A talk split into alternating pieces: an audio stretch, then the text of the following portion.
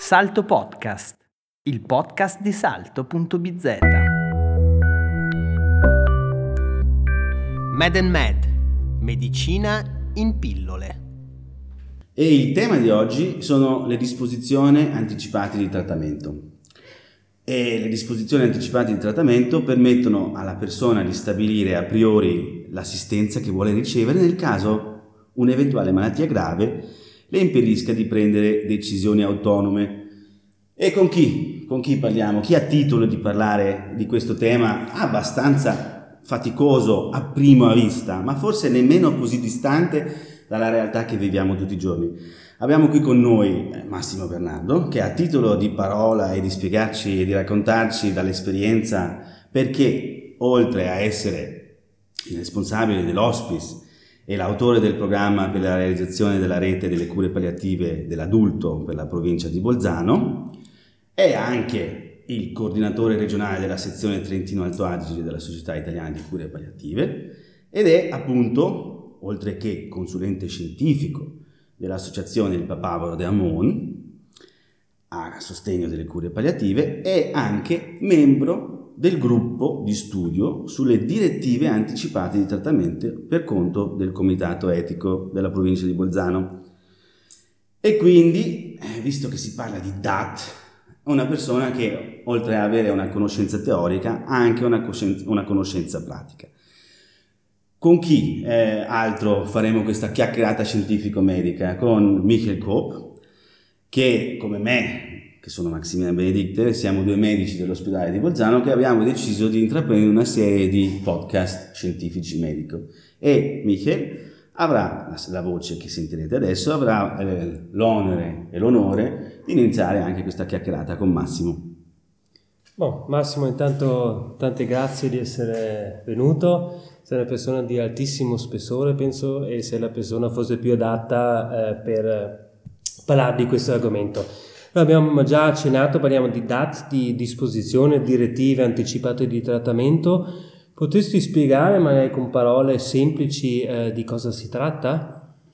Allora, intanto grazie per questo invito. Una piccola premessa, non mi ritengo una persona esperta, mi ritengo una persona che eh, per forza di cose si confronta quotidianamente con eh, le tematiche proprie eh, della fase ultima della vita e quindi inevitabilmente ci cascano dentro anche eh, le, eh, le, date, le disposizioni anticipate di, eh, di trattamento. Um, diciamo che è una, una, eh, un aspetto molto importante, un aspetto sul quale tutti noi dovremmo riflettere, eh, perché alla fine la morte è una cosa che riguarda, che riguarda tutti noi e le disposizioni anticipate di trattamento intervengono in quelle circostanze nelle quali eh, in seguito a malattia, in seguito a un traumatismo, eh, ci possiamo trovare nella condizione di non essere più in grado di esprimere le nostre volontà e quindi in piena balia di altri, altri che potrebbero essere i nostri familiari, i medici curanti, senza avere la possibilità di eh, esplicitare quello che effettivamente noi vorremmo che venisse fatto in, eh, in quella circostanza. Quindi Diciamo che arrivare eh, nel 2017 alla pubblicazione sulla Gazzetta Ufficiale di questa eh, legge eh, vuol dire aver fatto un grossissimo passo in avanti eh, in termini di autodeterminazione della,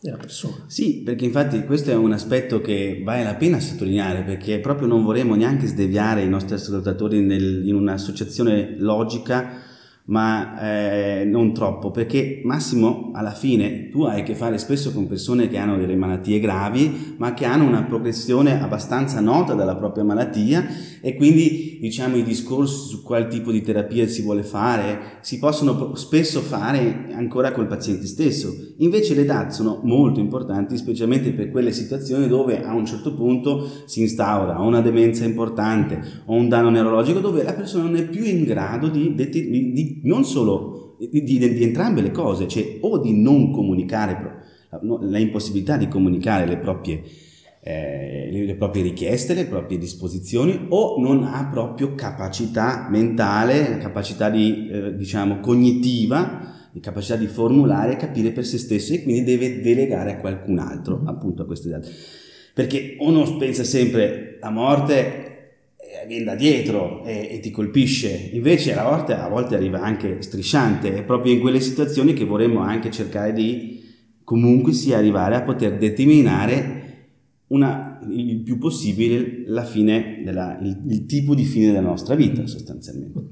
Ma io credo che esistano eh, fondamentalmente tre situazioni sulle quali sarebbe bene riflettere. Eh, una, come hai detto tu, è quello della persona che eh, a causa di una demenza oggi è una delle malattie preponderanti, una delle principali cause eh, di morte nel mondo moderno. Andando avanti si parla di una vera e propria epidemia con l'invecchiamento della popolazione, quindi il problema delle demenze è un problema che tocca tutti.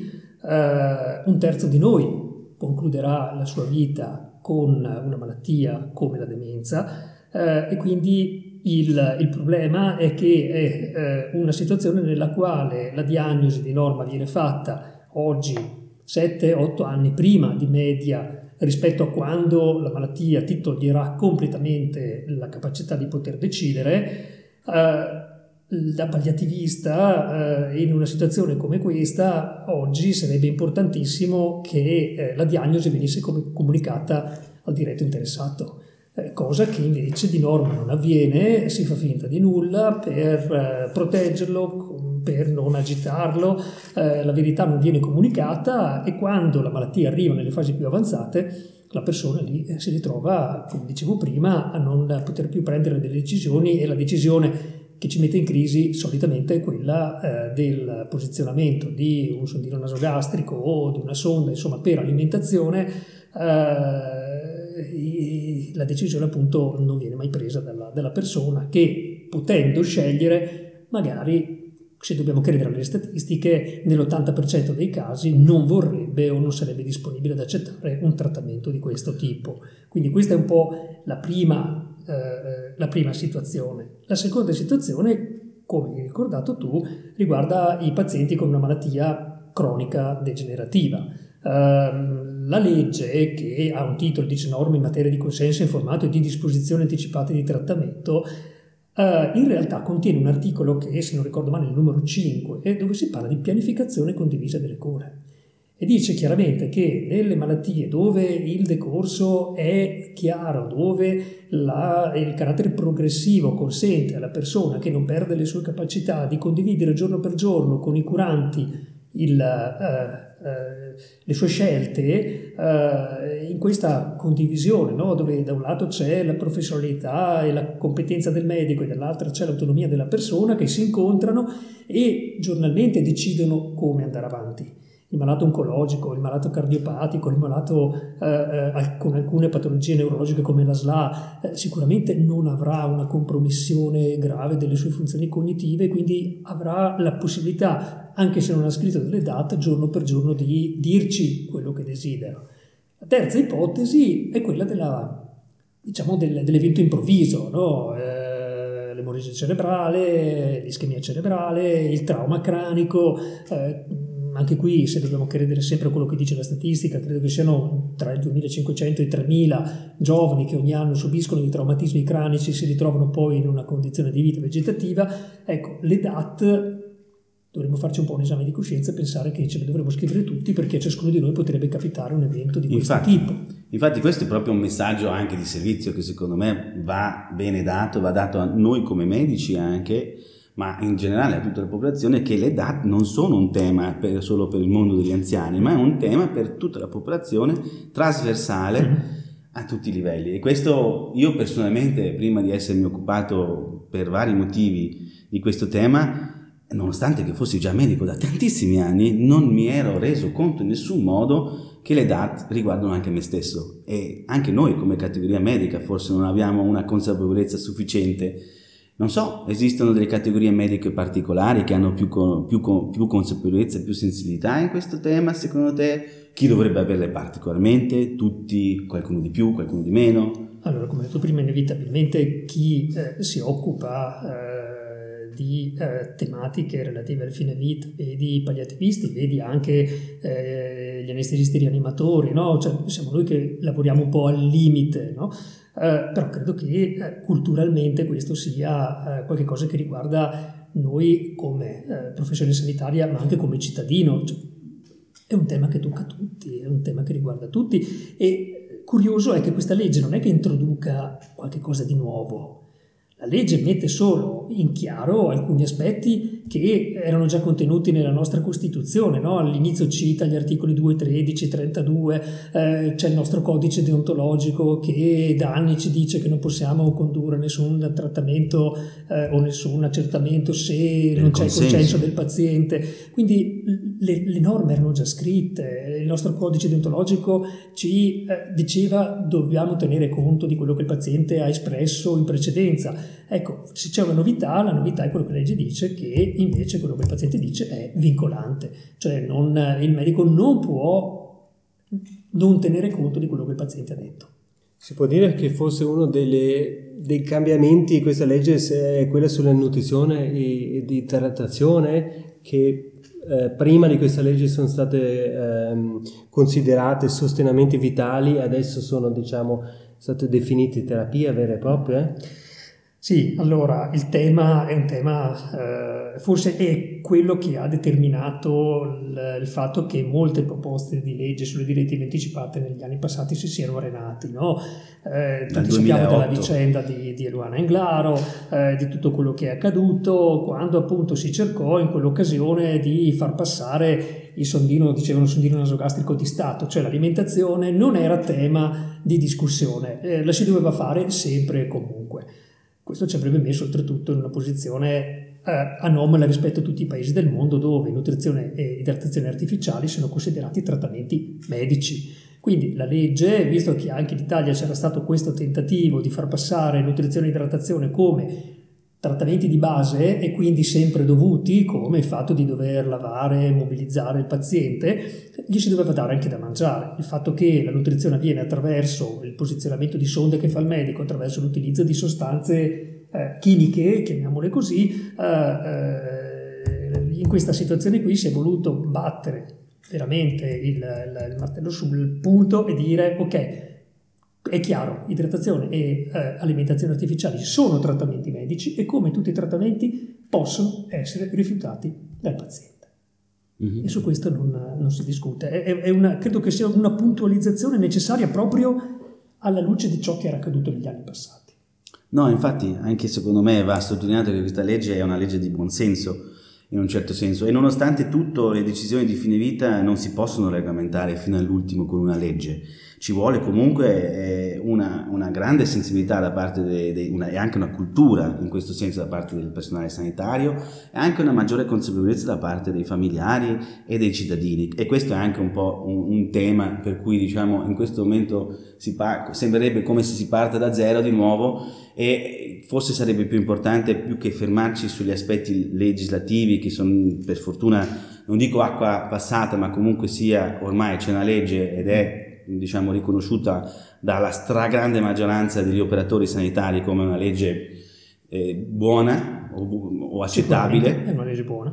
E quindi invece mi interessa di più, mi ha scioccato questa cosa in un certo senso, il 30% di noi, della nostra popolazione, potrebbe diciamo, andare incontro mm, per anzianità, per, per, fragilità, per patologie degenerative, comunque in uno stato dove non può più autodeterminarsi. E infatti eh, ho letto anche su un articolo nell'Ancet eh, che un altro dato che mi ha scioccato personalmente è che il 50% delle persone dementi poi muoiono fondamentalmente con una serie di procedure terapeutiche, intubazioni, sondini, PEG, cioè nutrizione mm-hmm. attraver- direttamente attraverso un tubicino nello stomaco per i nostri ascoltatori non, non medici, tecnici. non tecnici o con dei sondini e che tutte queste situazioni spesso in un certo senso anche, e come ultimo tema, mettono anche in grave difficoltà noi medici da un punto di vista deontologico. Io, anche se il termine non è adatto per questo settore, ma il tema del second victim, cioè della, del, ci sono anche degli studi che dimostrano che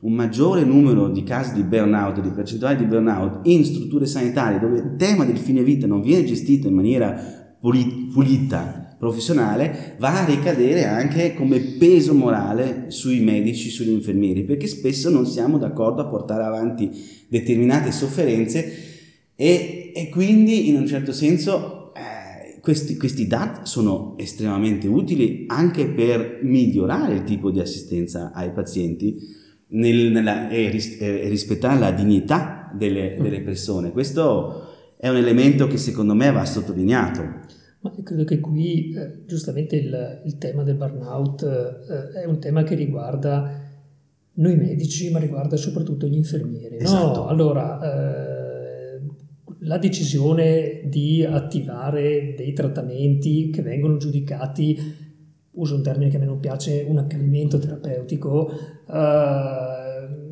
genera in chi poi è costretto a gestire queste, eh, queste procedure eh, una situazione nella quale no, io vado in conflitto perché sto facendo una persona qualche cosa che sono convinto che quella persona non avrebbe voluto, anche perché magari con quella persona che è affidata alle mie cure in una struttura per anziani, in una residenza sanitaria e così via, eh, io con questa persona ho avuto dei rapporti molto stretti per anni, eh, ho raccolto appunto le sue opinioni, le, le sue idee, eh, il medico la vede sicuramente molto meno e poi lui decide, no? senza spesso tener conto di quello che No? si dovrebbe lavorare in equip, no? invece di norma il medico decide e decide di fare delle, delle, cose che non vengono condivise dal resto degli operatori sanitari. E, e perché lunga... succede questo? Andiamo a analizzare eh, questo perché... fatto, perché questo è fondamentale nella psicologia anche di noi medici. Cos'è che non funziona? Non funziona eh, il, l'idea di lavorare appunto eh, alla pari.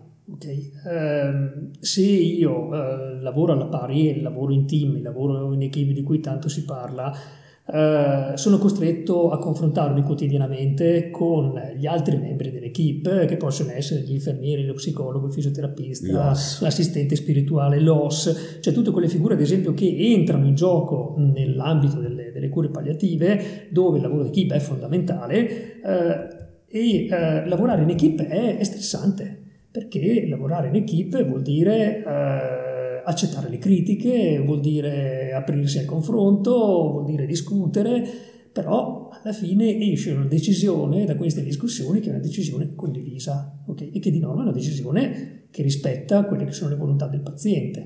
Tutto questo richiede tempo, richiede eh, un impegno notevole per cui alla fine eh, decidere da solo eh, metto poco, prendo la mia decisione, mm, io sono il, il, il, medico e quindi sono io che so, sono io che decido, uh, è tutto più facile. Posso, okay? posso chiederti specifico? Io da questo punto di vista, essendo in un ambito diciamo di acuzia spesso come anestesista, sento spesso anche in me stesso la pulsione di fermarmi in certe situazioni, però forse questa questo diciamo, elemento di medicina difensiva è, è, è, è, diabolico perché in un certo senso è difficile venire accusati, non dico a livello processuale, perché questo è un altro livello ancora, ma anche da un punto di vista morale, etico, sia dai propri colleghi che dai familiari, se tu puoi dire noi abbiamo fatto tutto e anche troppo ed è molto più facile essere, si è più facilmente attaccabili se uno, diciamo, prende la decisione di fermarsi a un certo punto, pur avendoci pensato razionalmente, avendo preso le sue decisioni sulla base della, di, di motivazioni scientifiche, anche ultimamente moderne, appunto, e dei dati che eh, forse non tutti noi conosciamo nell'ambito mh, delle cure palliative. E quindi è diabolico perché in un certo senso è tutto il sistema, è tutta la macchina, è tutta la società che spinge anche un po' il medico a fare più di quello che è dovuto. Tu come la vedi da Ma questo punto di vista? Qualcuno. Esatto. Manca la persona. Esatto. No? Cioè il medico è spinto a fare di più, ma la spinta da chi la riceve? Eh, la riceve dalla struttura, la riceve dai familiari? Eh, o la ricevi dal, dal, paziente, perché se la ricevi dal paziente e eh, allora mi va bene, ma Giusto. se il paziente non è stato informato e io usciamo un attimo dal discorso dell'emergenza-urgenza, ma, certo. ma rimaniamo nella pratica di tutti i giorni eh, che tocca insomma il 90% dei nostri pazienti dove non c'è un regime d'urgenza, dove c'è la possibilità ogni giorno di ponderare le scelte ma sulla base di quello che ti ha detto il paziente. Allora se il paziente ti dà delle indicazioni precise, la famiglia può fare tutte le pressioni che vuole, ma chi eh, io sono tenuto ad ascoltare e eh, chi mi dà la, il segnale in quale direzione andare è il paziente, non è la famiglia. La famiglia la informo se il paziente mi dà l'autorizzazione, la famiglia la coinvolgo perché sicuramente va coinvolta, ma non per eh, prendere insieme alla famiglia delle decisioni che riguardano il paziente che non sa che noi stiamo decidendo per lui perché non è informato sulla diagnosi, perché non è informato sulla prognosi. Okay? Allora, se riportiamo l'attenzione sulla persona e ci facciamo guidare da quello che lei ci chiede, allora sicuramente andiamo nell'ottica di rispettarla. Eh, sicuramente siamo moralmente, deontologicamente più a posto e si risparmiano anche un sacco di risorse perché ora non è un aspetto marginale anche quello delle risorse, no? eh, ragionare sul, sul, fatto che determinati trattamenti non comportano nessun beneficio per il paziente, eh, non gli prolungano l'esistenza, ne peggiorano la qualità, costano e li facciamo comunque per medicina difensiva, se riusciamo ad abbattere queste, questo tipo di trattamenti vuol dire risparmiare ce lo dicono gli economisti, circa un 30-35% delle risorse sanitarie che potrebbero essere utilizzate per, altre, per altri scopi. No? Quindi eh, riportare l'attenzione sulla persona ci aiuta anche a capire in che direzione vogliamo andare. Sì, molto chiaro. Penso che Max eh, faceva riferimento anche a quelle situazioni dove non hai delle DAT, dove non ci sono, no? dove tu come medico diresti, oh, qui non, non, c'è poco da fare, però è lì che forse la medicina difensiva okay. diventa aggiungo un dato ancora Massimo sì. aggiungo ancora un dato ho letto che 150.000 ricoveri in terapia intensiva l'anno in Italia 30.000 decedono solo l'8% ha un DAT mm. o ha la DAT prego ok allora eh, in, eh, di fronte a un'urgenza non c'è dubbio decide il medico in dubbio, c'è il, il principio etico in dubbio pro vita, no? se non so che cosa vuole il paziente faccio di tutto per garantirgli la, uh, la sopravvivenza, no? per mantenerlo in vita. Uh, vero è che uh, le, le, DAT a un anno dalla legge le, fa, le, fanno pochissime persone. Io credo che a Bolzano 100.000 abitanti in questo momento nell'ufficio di Stato civile del comune dove si devono andare a depositare, se ce ne sono 200? No. Sono tante? Ok. Erano 150 qualche mese fa, non credo che negli ultimi mesi no, la gente si sia decisa di andare a depositare questo, questo documento. Mettiamo che ci sarà un altro centinaio di persone che le hanno fatte e non le hanno depositate, però sicuramente io in, eh, in un anno ne vedrò una decina di date, cioè di persone che vengono con le date già scritte eh, stimoliamo le persone che non le hanno scritte, prendendole quando le prendiamo in cura in una fase precoce di malattia, soprattutto se sono malattie dove presupponiamo che a un certo punto la, la, la, il livello di coscienza possa essere compromesso, le stimoliamo a farle e le fanno. Però persone che arrivino di loro iniziativa con le date già scritte, veramente siamo a percentuali ridicole. Ecco perché questa legge è importante, ma non è un punto d'arrivo, è un punto di partenza. Adesso su questa legge bisogna fare cultura nella popolazione e nei medici. Come si dovrebbe fare? Quale sarebbe un passo concreto secondo te Massimo? Ma qui in provincia è stato fatto direi molto, eh, sono stati programmati tutta una serie di incontri negli ultimi mesi organizzati proprio dalla parte del, del comitato etico che si occupa delle direttive, eh, eh, delle disposizioni anticipate di trattamento, incontri che si sono svolti in più località della nostra provincia proprio per spiegare alla popolazione i contenuti di questa legge, no? il diritto a dire ok, quando arriverò in quella situazione io non voglio essere eh, trattato in questo modo, oppure per me fate tutto quello che è possibile, no? perché non è detto che poi uno le scriva per dire non voglio essere rianimato, non voglio essere ventilato artificialmente, non voglio essere alimentato, idratato, uno può anche chiedere l'esatto contrario. Eh, abbiamo fatto negli anni passati anche degli incontri con i medici, soprattutto con i medici di medicina generale, eh, per dare loro delle competenze per, eh, eh perché a loro volta possano diventare il riferimento per i pazienti che vogliono scrivere queste, queste direttive, eh, anche perché una persona comune è difficile che sappia che cos'è una dialisi piuttosto che una rianimazione cardiopolmonare con un'alimentazione artificiale, no? quindi ha bisogno di qualcuno che la guidi e che l'aiuti a trovare una direzione anche qui, no? con tutto quello che la medicina oggi ci mette a disposizione. Anche perché io personalmente ho provato all'interno della mia famiglia di cercare il dialogo e di eventualmente mettermi a disposizione come medico di famiglia in questo momento della mia propria famiglia a disporre delle date. E mi sono accorto che non è per niente facile guidare un paziente che attualmente persino in uno stato di salute buono, per fortuna, ma in generale toccare tutti gli ambiti, spiegare la parte tecnica e anche diciamo entrare nelle paure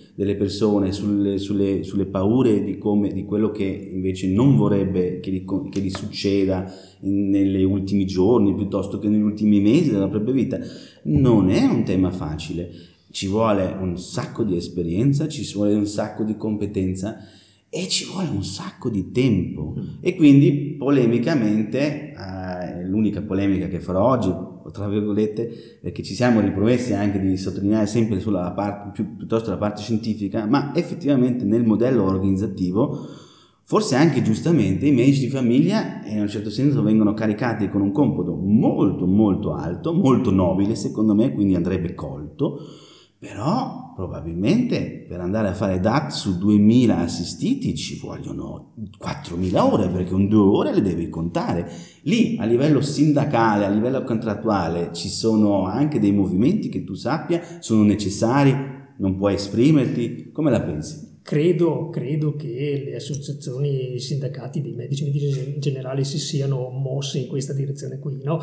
Però non vorrei entrare in, in, in quest'ambito, cioè, credo che sia compito un po' non solo del medico di medicina generale, ma anche dello specialista, no? eh, il neurologo che ha in trattamento il paziente con la SLA, il geriatra che ha in trattamento il paziente con la demenza, sono loro gli specialisti di riferimento, sono loro che hanno contatti frequenti con questi pazienti e quindi sono loro che dovrebbero stimolare nel malato e nella famiglia la riflessione sulla necessità di andare a scrivere qualche cosa che poi li tuteli nel momento in cui la capacità di decidere non c'è, non c'è più.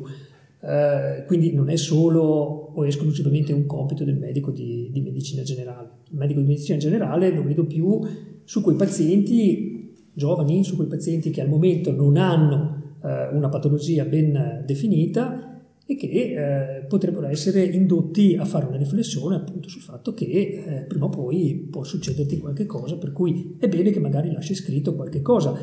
Poi c'è un altro, una, una, due righe di questa legge che secondo me sono bellissime, che sono il comma 8 dell'articolo 1 che dice il tempo della comunicazione tra medico e paziente costituisce tempo di cura. Mm-hmm. Questa è una frase fondamentale il fatto che sia stata inserita all'interno di una legge cioè, riconosce il valore della comunicazione e della relazione tra medico e paziente. E eh, forse qui una riflessione lo dovrebbe fare anche eh, le, le, nostre aziende sanitarie no, dove tutto viene misurato in termini di prestazioni, si parla sempre di qualità, però poi alla fine la qualità è difficilmente misurabile, all'interno della qualità entra anche la qualità del rapporto che tu instauri con la persona e questo richiede tempo. Se io devo affrontare una discussione sul, sul fine vita e sulla scrittura delle DAT, non posso pensare che questa si esaurisca in dieci minuti, in un quarto d'ora. Sono comunicazioni che ti portano via un'ora, forse anche di più, no? Quindi eh, su, questo, su questi aspetti è necessario riflettere. Fine, quanto saranno i giovani che hanno eh, dato dei, dei DAT? Nel senso perché, come avevamo detto prima, ognuno di noi potrebbe uscire, essere investito in una macchina. Come potremmo stimolarli eh, a, senza che lì il contatto col medico di base di solito uno in buona salute non ce l'ha, eh, se non ci sono insomma magari problemi famiglia dove uno non, non si confronta neanche con questo argomento, però alla fine sarebbe una cosa diciamo, fare un po' per tutti, possiamo dire così. Ma si potrebbe pensare a un intervento, ad esempio, a livello scolastico, no? eh, cominciare a ragionare con i ragazzi eh, degli ultimi anni delle, delle scuole superiori, delle, delle, quarte, delle quinte, liceo, istituti tecnici e così via, e ragionare con loro sul, sull'evenienza appunto eh, traumatismo o, eh, che, ecco questo è quello che poi riguarda il giovane, no? il traumatismo grave e, e, ragionare con loro sul fatto che eh, può succedere a chiunque. Noi tutti quanti viviamo con l'idea che è sempre un problema che riguarda gli altri che non tocca a noi. No? E anche la riflessione che facevi prima, eh, tante volte l'ho fatta. No? Io parlo molto di questo, poi se devo pensare se all'interno della nostra famiglia abbiamo portato questi temi qui, non è facile. No, è facile. A proposito di indicatori di qualità, nel- per esempio nella, nella fine vita è un dato che vorrei anche dare a, a chi ci ascolta, a livello italiano sembrerebbe, come che almeno perlomeno nel 2015, circa il 40% di noi italiani muore in casa, 42 in ospedale, 5,7 in hospice e 2,8 diciamo in ambito lavorativo piuttosto che per strada e, e vari altri tipi di incidenti. A livello altoatesino sembrerebbe che il 31% di noi altoatesini muore in casa, 42% negli ospedali nelle case di cura, diciamo più allargato, e il 19% in hospice e il 5% per, eh, sempre il 2,5% per strada o comunque al di fuori della propria abitazione, abitazione o una struttura ospedaliera. Quindi è un grande lavoro che è stato svolto, sembrerebbe da questi sì. dati.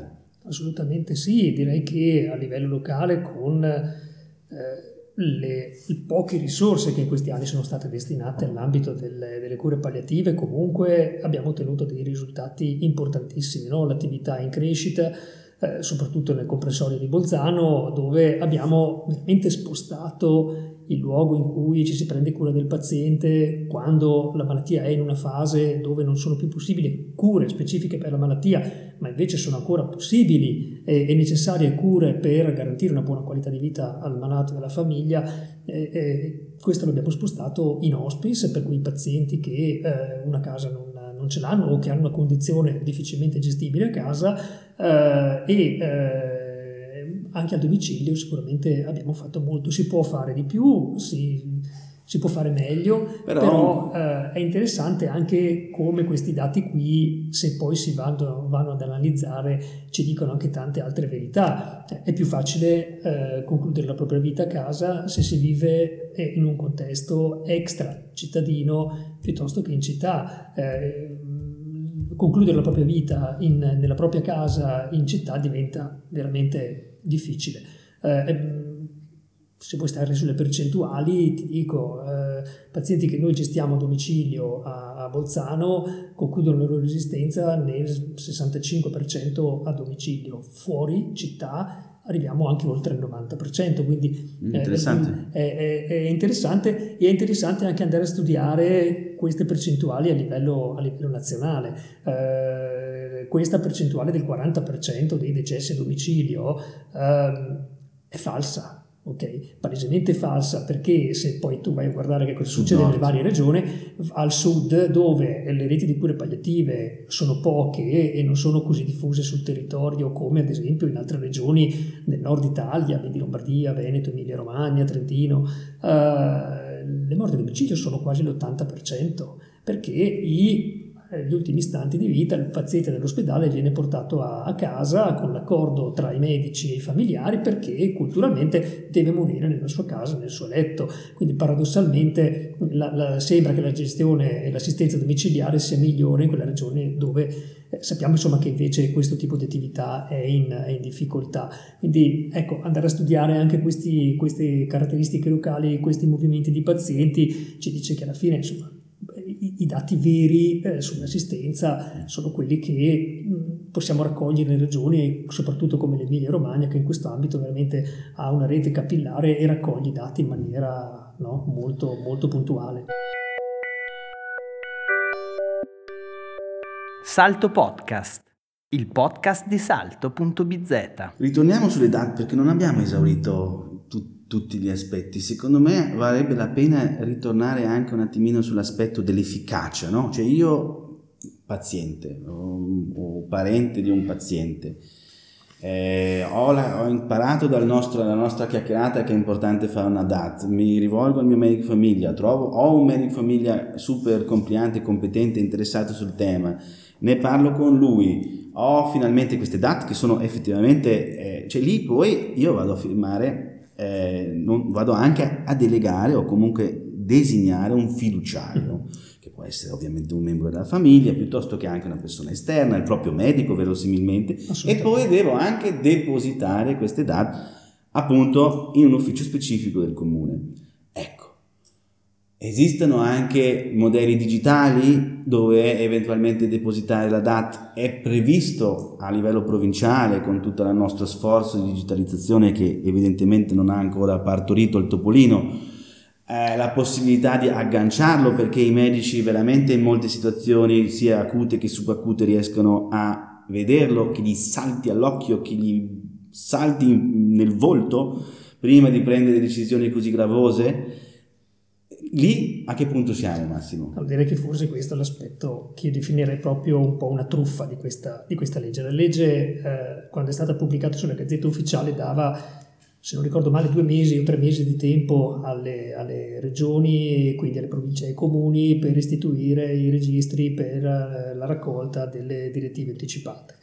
La legge prevede che possono essere date come atto no, privato, scrittura privata, eh, possono essere fatte dal notaio, ognuno poi decide come, come farle, ma poi eh, devono essere depositate nell'ufficio di Stato civile del, del, comune. Quindi ogni comune italiano avrebbe dovuto eh, istituire questo ufficio nel quale un eh, impiegato eh, riceve dalle mani del paziente una busta all'inter- chiusa all'interno della quale ci sono scritte le direttive anticipate del paziente. Ora, se io deposito le mie direttive anticipate eh, nell'ufficio di Stato civile del comune di Bolzano, che è stato uno dei primi a istituire questo ufficio, questo va dato atto al nostro comune, eh, e mi succede qualche cosa a Milano, a Roma, eh, nessuno sa Ma anche. A, a casa no? propria, anche nell'ospedale, Okay. voglio dire. Eh, quindi eh, la, la legge parla anche di inserire le direttive anticipate all'interno del fascicolo sanitario elettronico, ma non esiste ancora.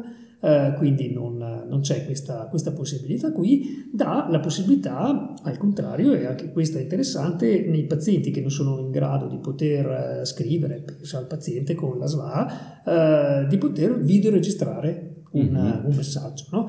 Il problema è che poi questo messaggio videoregistrato, questa, eh, questo pezzo di carta dove il paziente ha scritto le sue eh, disposizioni anticipate, deve essere comunque fisicamente depositato all'interno di questo ufficio, dove rimane e nel momento in cui è necessario eh, fare riferimento a questo documento, bisogna andare in questo ufficio, prenderlo eh, a meno che poi non ci sia qualcuno che ne abbia una copia, perché il fiduciario deve avere una copia, sarebbe bene che l'avesse anche il medico di medicina generale, sarebbe importante che l'avesse lo specialista di riferimento, i familiari, però quello che fa fede è quello che è stato depositato all'interno del- di, questo, di questo ufficio.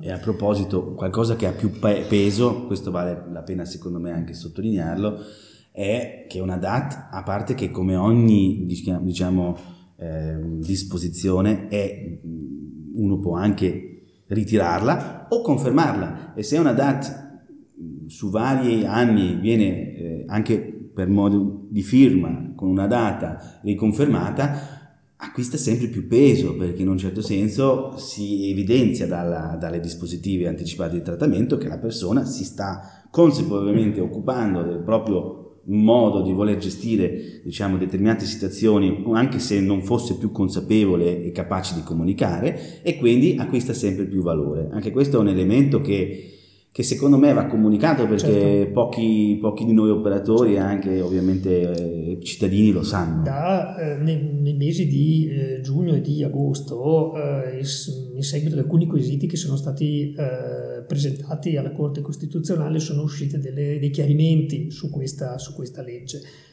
Ad esempio, il- l'impiegato dell'ufficio non può dare consigli sulla, sulla combinazione delle DAT, eh, lui è solo autorizzato a ritirarle. Eh, vengono date tutta una serie di altri chiarimenti, non è stato chiarito ogni quanto il- la persona deve eh, o dovrebbe andare a ridattare e firmare questo, questo documento. Diciamo che a livello europeo si parla di mediamente almeno una volta ogni due anni tu dovresti eh, riaprire questa busta, rimettere la data, firmare in maniera tale da dimostrare, come dicevi tu, che la tua riflessione su un'ipotetica situazione in cui non sei più in grado di decidere te la stai facendo e continui a rimanere della stessa idea, oppure decidi di ritirarle o di cambiarle perché la legge prevede che in ogni momento la persona ha il diritto di poter cambiare le, eh, le scelte che ha fatto. Forse vale la pena anche sottolineare, l'abbiamo già detto, però tu ovviamente uno firma qualcosa, non- magari anche da giovane, non ho nessuna idea cosa succederà tra 20, 30, 40 anni. Una è che io, se sono cosciente, posso eh, fare una revoca di questi dati in qualsiasi momento, giusto? Quindi Esatto. anche se ho firmato per- e, e- e confermato per vent'anni questa mia decisione, se poi mi succede qualcosa e sono capace di intendere e volere, posso dire di no o, o cambiare la mia idea. E in più una, una, ehm, c'è anche il ruolo del medico, no? Io una, una- posizione interessante che ho letto se eh, ci sono delle nuove cure, nuove terapie non contemplate nel momento che io ho messo le date. Mettiamo che viene fuori una nuova terapia che mi cura Lo stroke. eh, lo stroke o Certo. il tumore, in questo momento anche il medico giusto potrebbe decidere di non Sì. eh, rispettare, tra virgolette, i dati. o Sentito il perché- fiduciario. Sentito fiduciario. Ok, quindi io medico mi trovo nella situazione in cui eh, le DAT sono palesemente incongrue con eh, la situazione perché, come dici, è uscita una nuova terapia, eh, c'è qualche cosa di innovativo che io non conoscevo e che quindi non ho fatto in tempo a eh, reintrodurre nelle mie disposizioni, eh, dico, senti, il fiduciario, questo è il ruolo del fiduciario, no? quello di dire rappresento la persona e sono il suo portavoce in una situazione di ambiguità o di dubbio. Eh, dico, guarda, eh, c'è questo nuovo trattamento, questo trattamento consentirebbe di ripristinare queste funzioni. Pensi che la persona eh, che ti ha nominato fiduciario eh, sia nelle... eh, cioè, forse, essendo qui ci darebbe l'assenso o comunque sarebbe sempre dell'idea di non continuare. E quindi eh, alla fine è il, il, il fiduciario che insieme al medico decidono. Nel momento in cui il fiduciario dice di no, il medico invece è convinto, eh, altrimenti si fa ricorso, la legge dice, al giudice tutelare, no? si va dal giudice tutelare e eh, sarà a quel punto il giudice che sentirà il fiduciario, che si leggerà le date, che sentirà il medico e che poi alla fine prenderà una, una- una- una decisione su chi ha ragione e chi ha torto, cioè quale direzione prendere nel trattamento di questa persona. Però ci si augura che queste siano delle situazioni estreme Sì. perché effettivamente i tempi della giustizia quasi mai corrispondono tempi- con i tempi della medicina, no? No, Stiamo parlando di, di- Di di un, un numero di persone irrisorio che le compila eh, e poi inevitabilmente finiamo a chiacchierare eh, degli aspetti di limite. No? Ecco, eh, io credo che in un anno mi sia capitato una volta di avere una discussione o di fungere un po' da mediatore tra eh, il fiduciario e eh, i curanti perché non c'è un accordo sulla volontà di rispettare quello che il, il paziente aveva lasciato scritto.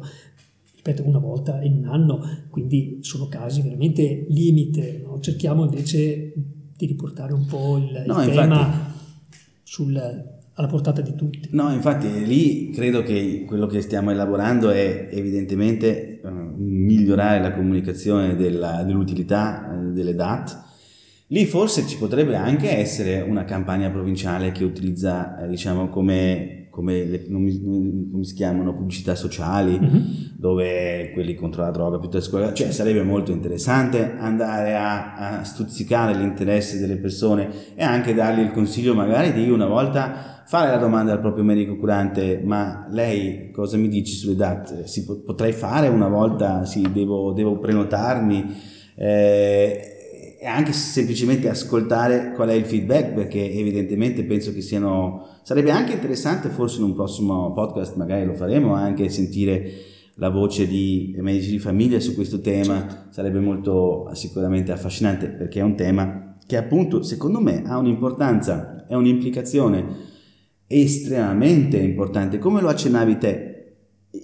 Io personalmente come medico faccio sempre fatica e ho notato la- il modo come l'hai fatto di ovviamente parlare anche dell'aspetto economico. Noi sempre di più siamo ovviamente anche diciamo coinvolti in questa decisione però ho sempre il timore che scatti nella parte del paziente o della società un po' il timore di eh, diciamo essere spinto in una direzione per motivi di risparmio. Ovviamente questa è l'ultima cosa che ci interessa per noi che siamo convinti che le dati siano interessanti però però effettivamente le DAT e la dignità nella, nella fine vita paradossalmente possono anche risolvere problemi economici oltre che migliorare la qualità del servizio eh, ai cittadini. E questo aspetto secondo me dovrebbe far sì che ehm, il potere politico eh, abbia il coraggio di spingere nel promuovere la conoscenza dei DAT, appunto anche eventualmente attraverso canali, canali istituzionali, sì. investendo in pubblicità, eh, progresso, chiamiamolo così. Pensi che eh, questo eh, cioè, è stato discusso vostre, nel nostro gruppo etico? Sicuramente, no? l, l, questa, questa ricerca di contatto con la popolazione che è stata fatta andando a portare le novità introdotte da questa legge in varie località della provincia aveva questo obiettivo, cioè quello di eh, eh, costringere la gente a riflettere su questo, su questo aspetto. Um, sicuramente si può fare molto di più, eh, ripeto, siamo, abbiamo appena iniziato, è la legge giovane, eh, possiamo andare a guardare che cosa hanno fatto in altri paesi, però la panoramica non è consolante in paesi dove esiste la possibilità di fare le direttive anticipate da anni non andiamo oltre il 15-20% della popolazione. Ah, però. Okay? Quindi anche qui no, una riflessione ce la, dobbiamo, ce la dobbiamo fare. Il tema economico, ecco, non, non fraintendetemi, cioè, lungi da me pensare che eh, le scelte in ambito sanitario debbano essere fatte da un punto di vista, partendo da un punto di vista economico. Um, in, in, Inghilterra, dove da anni si discute su questi aspetti qui, parlano di eh, quelle diagnosi sbagliate di cui non si parla. No? Le diagnosi sbagliate di cui non si parla sono tutti quei trattamenti che noi facciamo su pazienti che non sono in, eh, consapevoli della situazione o che non sono a conoscenza della diagnosi o, o che sono in una condizione nella quale non possono più esprimere le loro volontà e sono tutti quei trattamenti che se il paziente potesse scegliere, cioè, fosse pienamente consapevole o gli fosse stato chiesto in un periodo precedente, direbbe no grazie, questo trattamento non mi interessa. No? allora fare questo trattamento è come fare una terapia avendo sbagliato la diagnosi. Okay? È la stessa cosa. Allora se io eh, aggiusto il tiro, ascolto il paziente, eh, rispetto le sue, le sue volontà, ottenere risultati positivi, no? lo dicono, eh, è, è, è quel, quel, sistema dove win-win, cioè dove tutti ne escono vincenti. Vince il paziente perché riceve i trattamenti che vuole, eh, vince il medico perché sa che sta erogando un trattamento che rispetta la persona che ha di fronte e di conseguenza vince il sistema sanitario perché eh, un sacco di trattamenti che noi facciamo eh, vuoi per medicina difensiva, vuoi perché non vogliamo mollare, vuoi perché viviamo eh, la morte del nostro paziente come una sconfitta, eh, sono trattamenti che comportano dei costi considerevoli. Ora, il, eh, leggevo l'altro giorno, il, l'1% della popolazione, che è quello che affronta eh, la fase finale della vita ogni anno, eh,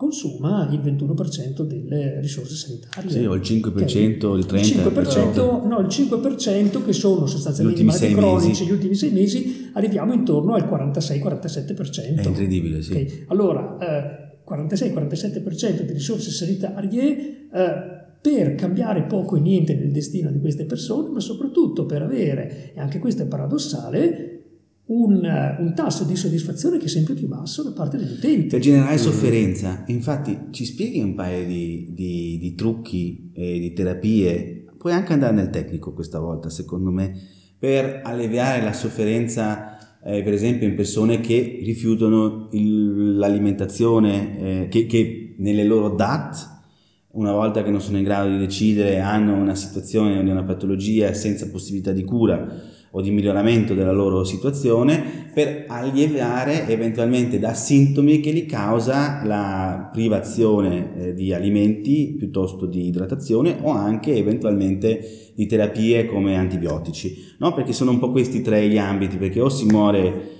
di un'infezione o si muore eh, perché comunque sia eh, l'organismo non riceve più il nutrimento sufficiente eh, sono un po' questi gli ambiti dove diciamo una persona che decide di non farsi più trattare perché non ha più una coscienza, una dignità, deve poi poter anche arrivare fino alla fine dell'opera, voglio dire, no? Scusa se lo, lo dico in, maniera così certo. materiale, ma penso che sia un aspetto che, che, di cui molti hanno anche un po' di, di paura, mm. evidentemente. Chi è più vicino di più, ma chi è lontano c'è solo il pensiero. Ecco, allora vorrei sgombrare un attimo il campo da un'idea eh, curare i pazienti che affrontano la fase finale della vita significa sospendere i trattamenti e non fare più nulla. Okay? Assolutamente. Eh, assolutamente cioè, lungi da, da, da, me, ma soprattutto dall'idea di cure palliative. No? Allora, se il concetto di palliativo, permettetemi di che vuol dire è un trattamento che si rivolge alla gestione del sintomo e non a quella della, della, malattia, perché la malattia è cronica e quindi è inguaribile. Quindi quello me lo metto via, la malattia, sulla malattia non posso intervenire, però posso intervenire sui sintomi. Quindi ogni volta che io faccio un trattamento che interviene sui sintomi, sto facendo un trattamento per definizione palliativo. Um, l'antibiotico. Se mhm. il paziente ha un'infezione e questa infezione gli procura uh, disagio, io lo faccio l'antibiotico. Va trattata. Giusto. Io lo faccio l'antibiotico, non lo sospendo neanche per sogno. Sospendi l'antibiotico quando l'antibiotico non comporta più alcun beneficio per il paziente né in termini di quantità né in termini di qualità della vita. Okay? L'infezione non è più gestibile, il paziente è ormai in una fase avanzatissima di malattia, fare quell'antibiotico eh, non gli calma la tosse piuttosto che non gli allevia la difficoltà di respiro, quindi a quel punto diventa un trattamento inutile, sarebbe un errore continuare a, a farlo. Okay? Quindi va sospeso proprio perché non porta beneficio al paziente. Quali sono i pazienti che chiedono di sospendere l'alimentazione e l'idratazione? Quei pazienti che, eh, come la maggior parte delle persone che arrivano nella fase finale della vita, nella quale il mangiare diventa qualcosa che non solo non ti aiuta, ma che ti genera addirittura repulsione eh, la maggior parte dei nostri pazienti sono nauseati solo dalla vista del, del cibo. cibo.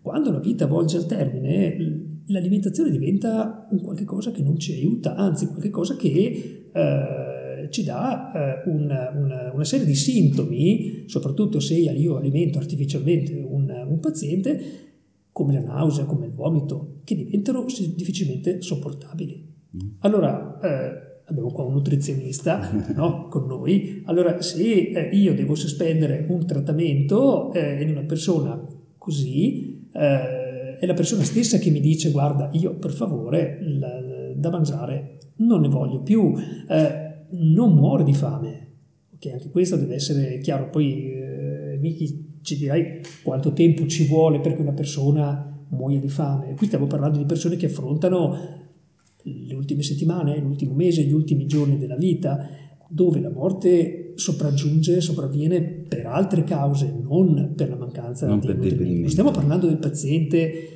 che ha avuto l'ischemia cerebrale, che a causa della disfagia, se non mangia sicuramente morirà di fame e che quindi deve essere disfagia alimentato. La, la, man- sì, la difficoltà di deglutire. Okay.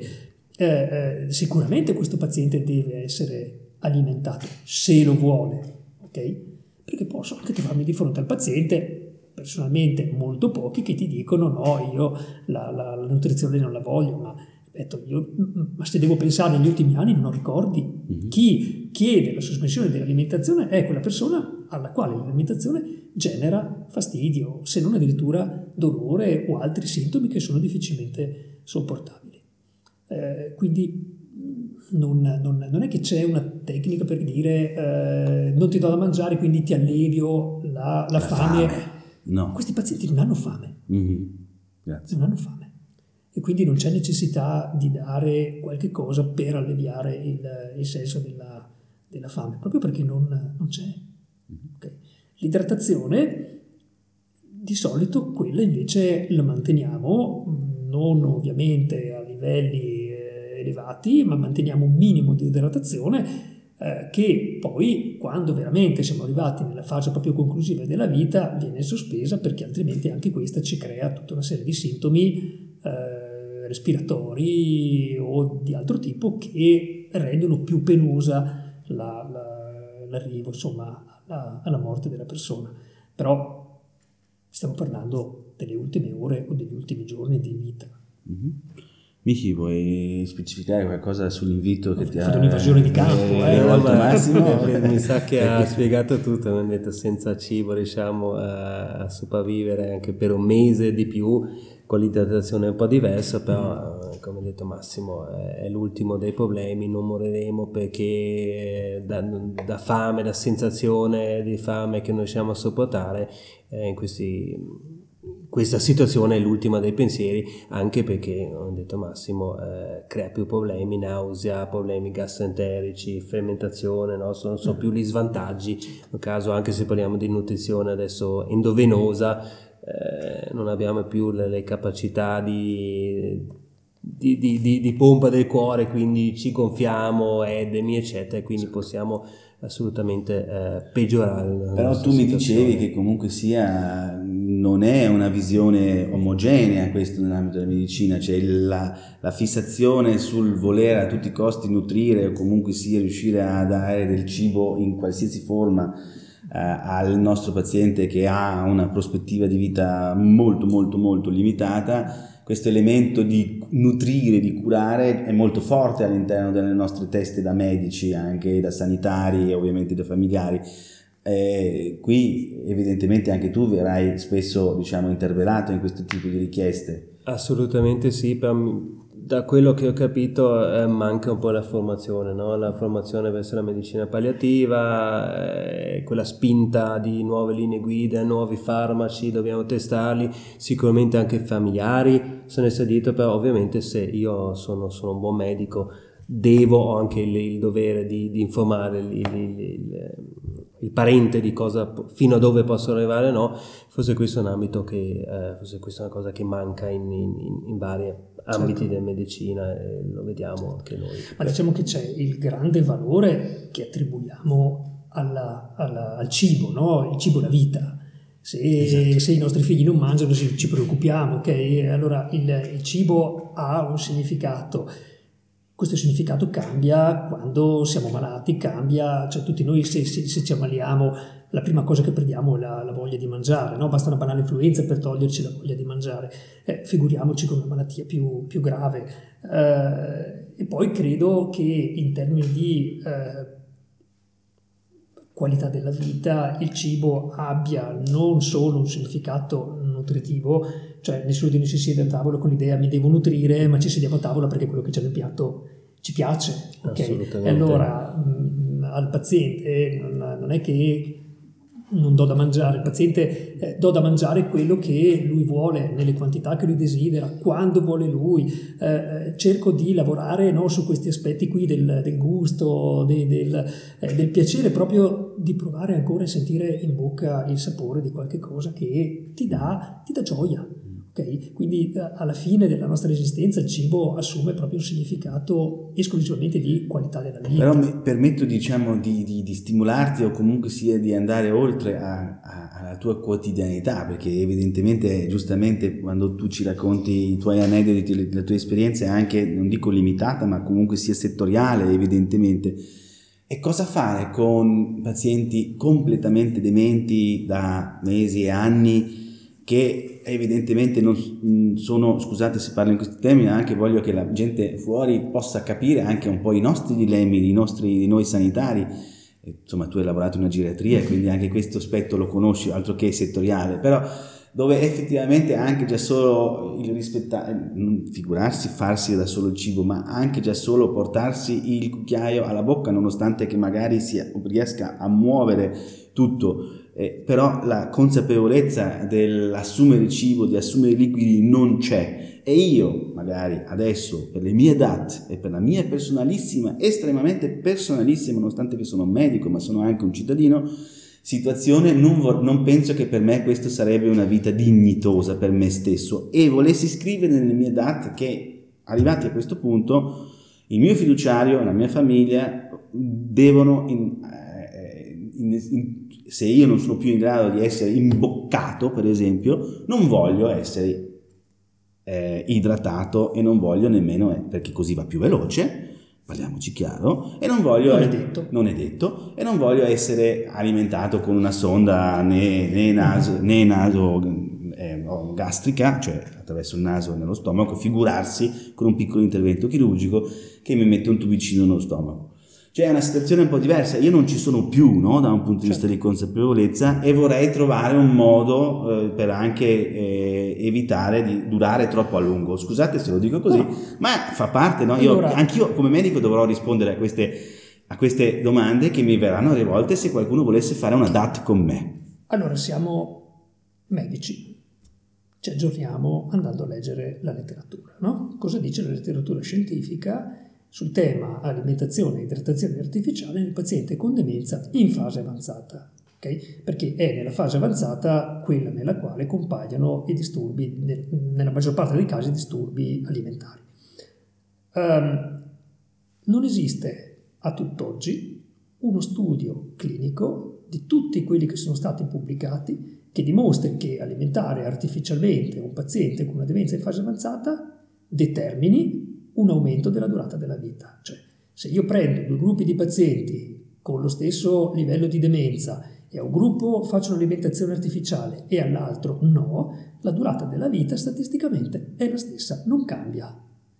Però quelli che ricevono l'alimentazione artificiale hanno un peggioramento della qualità della vita legato a tutte le complicanze che l'alimentazione artificiale procura. Okay.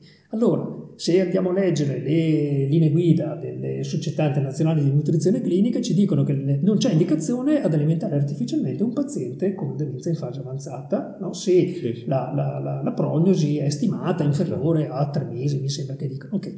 Allora, eh, se ci dobbiamo basare sui dati della letteratura, eh, tutti all'unanimità dicono che questi pazienti non hanno alcun beneficio dall'alimentazione artificiale. Ma li abbiamo Perché visto, vero? Se li, li, facciamo mangiare vivono di più, vivono uguale, ma vivono peggio. Mm-hmm. Okay? Perché poi eh, per paura che si strappino la sonda eh, usiamo i mezzi di contenzione, quindi gli leghiamo le mani, eh, trattamenti ai quali chiedo chi di noi seduti intorno a questo tavolo, chi di chi ci, sta ascoltando eh, vorrebbe essere eh, così amorevolmente trattato alla fine della vita. Io personalmente non vorrei essere legato per poter essere nutrito artificialmente. Lasciatemi libero, lasciatemi libero di mangiare con le mani. Non mi interessa di mangiare col cucchiaio o con la forchetta, finché riesco anche con le mani a portarmi il cibo in bocca, lasciatemi libero di farlo. E quando eh, diventerò disfagico, per favore, per me, per la mia persona, questa cosa non, non la gradisco, ok? Ma parlo per me, sì, sì, perché poi automaticamente no? spesso ci sarà forse una polmonite da ab ingestis, come si diciamo noi. L'80-80% di questi pazienti muoiono ai, ai, non addetti ai lavori. polmonite d'aspirazione, ma non è che il fatto di cioè avere... che il cibo va di traverso certo. e evidentemente questo ave- rende più difficile non ci garantisce di non morire per una polmonite d'aspirazione. I pazienti muoiono di polmonite d'aspirazione comunque perché o hanno un rigurgito e comunque di traverso vanno secrezioni. E lì nelle mie date okay. potrò specificare che non vorrò essere intubato, giusto? Esatto. esatto. Ok, okay. quindi ci sono possibilità sì. per diciamo... Eh... Il, il, tema centrale è per tornare al discorso di disposizioni anticipate di trattamento è proprio qui, cioè nel eh, paziente oncologico eh, il, la diagnosi oggi nella maggior parte dei casi viene comunicata. Okay? Sì. C'è una consapevolezza quasi no, piena della malattia, magari non dei peggioramenti, magari non della prognosi, però insomma il paziente oncologico e, e anche il paziente neurologico con la SLA, insomma, hanno chiaro eh, che, qual è la malattia di cui soffrono no? e, e, come mm. sostanzialmente andrà a finire nella maggior parte dei casi. È proprio il paziente demente che questa consapevolezza non ce l'ha. Eh, io credo che il 100% dei pazienti con demenza arrivino nella fase avanzata senza che nessuno nelle, nelle, fasi precoci della malattia, e quindi parlo di 5, 6, 7 anni prima, gli abbia detto guarda, probabilmente hai questa malattia. Questa malattia tra 6-7 anni potrebbe anche evolvere portandoti a una situazione di questo tipo. Oggi che sei nelle condizioni di decidere Cosa vorresti che allora fosse fatto? Cioè non è così complicato da fare, no? Se eh, eh, come medico di famiglia, come geriatra, come eh, neurologo, cioè chi ha a che fare con questi pazienti, facesse un ragionamento di questo tipo.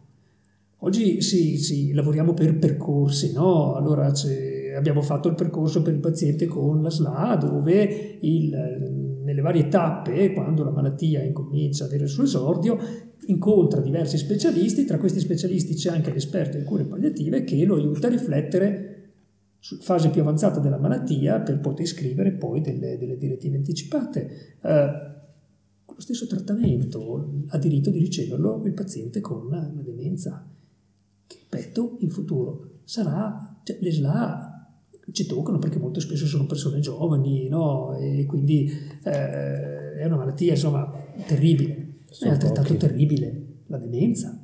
E eh, chi di noi avrà la fortuna di invecchiare ha un buon 30% di probabilità di farci i conti, insomma, se, se va oltre gli 85-90 anni. Quindi un pensiero lo farei. Bene, io dico, io penso che abbiamo dato una panoramica abbastanza ampia. Abbiamo anche dato degli stimoli di pensiero a, a, a tutti quelli che ci hanno seguiti. Eh, abbiamo eh, concludere questa, questa tematica, eh, in fin dei conti, eh, per noi che siamo del settore, non so che tipo di impressione ha su quelli che ci ascoltano che sono al di fuori di questo settore. Per noi, sinceramente, io lo dico, ha un effetto liberatorio poter parlare di queste cose perché mi dà più garanzie, mi dà più sicurezza, mi dà, mi, mi dà più impostazione nel mio lavoro. Quindi io ho vissuto questa chiacchierata come qualcosa di, di non, che non mi appesantisce, anzi mi alleggerisce. Spero che chi ci ascolta eh, possa avere una sensazione simile nel sapere che ci sono persone che si occupano anche di questi aspetti che in fin dei conti, voglio dire, almeno è probabile che sia uno dei secondi o terzi eventi più importanti della nostra vita, cioè il fine vita di, fa- di fatto ed è anche inevitabile come sappiamo benissimo. Una parola conclusiva, oltre alle mie ovvie che ho appena detto? Ho più una, una domanda conclusiva se posso, Max. Personalmente tu hai, eh, Massimo, depositato delle date? Non le ho depositate, ma le ho fatte. Le hai fatte. Eh, vivendo quotidianamente a contatto con situazioni complesse, ho pensato insomma, che eh, è meglio scriverle. Ecco. Eh, mi sento più tranquillo e se devo lasciare una, un messaggio conclusivo per me è fondamentale difendere la libertà che ognuno di noi ha di poter scegliere per sé quello che, che vuole. E io per primo voglio essere libero di poter scegliere. Magari ho fatto una scelta sbagliata, ma è la mia scelta, per favore rispettatela. Va bene, grazie a tutti i presenti, alla prossima. Grazie. Salto Podcast, il podcast di salto.bz.